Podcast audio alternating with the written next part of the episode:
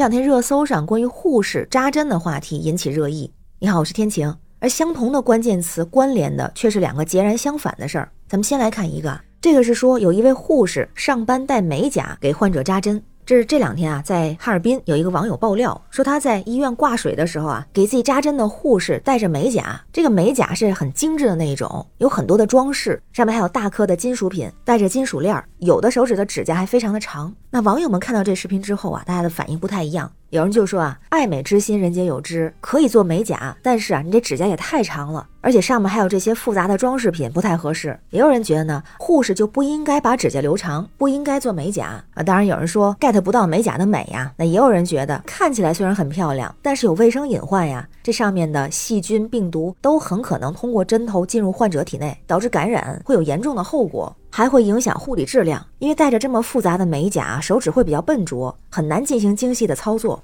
有人还找出了法律法规的条文，比如说，根据《医疗卫生机构管理条例》就提到啊，医务人员应当注意仪容仪表，不得戴长指甲、戒指、手环、手表等饰物，不得化浓妆，不得穿拖鞋、凉鞋等不符合卫生要求的服装和鞋子。就说啊，这么做也是违法违规的。那这件事儿引起热议之后啊，涉事的医院也出来回应，表示在医院内部其实是有明确规定的，护士上班时间不允许佩戴美甲。那这个护士呢是刚刚招聘的，还处于试用期。但是医院方面已经通过调查找到了这个护士，并且要求她卸掉美甲，同时也表示以后会加强对护士的职业操守教育，并且确保不会再发生类似的事件。大家总的来说对这位护士觉得她的做法是不妥的，就算是支持戴美甲，也认为她这个过于复杂和夸张。医院呢看起来也没有做好上岗前的培训，确实是影响到了医务人员的形象，也很可能会影响治疗，还让患者感受到了不舒服。但同时也有人指出啊，像这种情况应该是比较少见的情况，就觉得不要抓住这种极少的案例去讨论这个职业，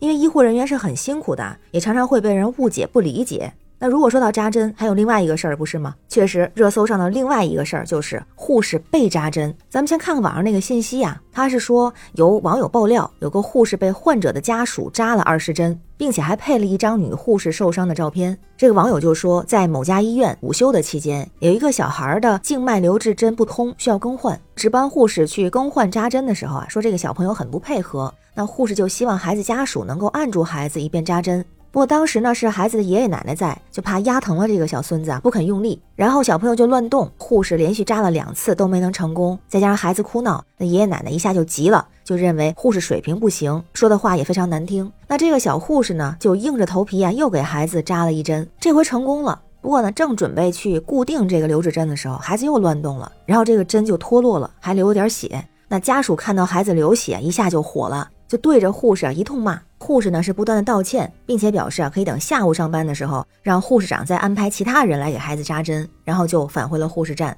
而之后就是这个孩子的父亲就来了，了解到情况之后非常生气，跑到护士站拿起了一个注射用的那种针头，对着这个护士的脸就是一通扎，然后就说啊经过鉴定，这个护士被扎成了轻微伤，但是没有达到刑事犯罪要求的轻伤。那孩子的父亲因为故意伤人，治安拘留三天，罚款五百块。患者家属呢认为护士态度差，专业技能差，是他有错在先，所以也拒绝道歉。这消息的最后呢是说，这个小朋友的外公，据说是某退休干部，向护士口头道了歉，医院就给受伤的护士颁发了一个一千块钱的委屈奖，让他在家里休养一周。那就这件事儿，在网上的反应也非常的大。当然，这个新闻里的网友的爆料，它的真实性还是有待进一步考证的。因为有人提到了这里边配的图片是二零一六年的一个医患纠纷的图片，这个消息啊也没有像刚才那个新闻那么明确的时间地点。不过依然是引起大家讨论，因为很多人觉得类似的事情不是第一次发生了，不管它是真是假，也都需要引起我们的注意和重视。就说这个互换关系，有网友就说了，需要护士的时候就说是天使。